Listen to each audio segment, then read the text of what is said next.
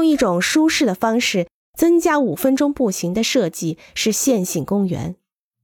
公园长而窄，用人行道连接起了不同的使用地和林区。线性公园可以在五分钟内带来自然。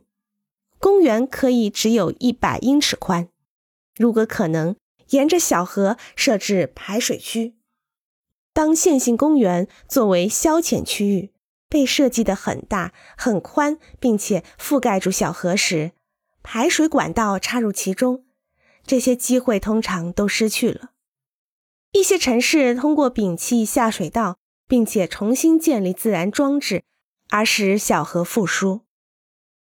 另一个简单的要求可以改变城市的外观，即要求街道的设计要有成排的树木、街景，能在完整的路上行走。因为我们通过穿越街道来感受城市，我们可以在多样的街道设计中，通过几乎每条街道种植成排的树木来影响城市的形象。这是比处理公共交通还要做很多工作的设计。是的，对于基本功能，它是第二位。但是，我们应该足够文明，而不只是快速的从一个地方到另一个地方。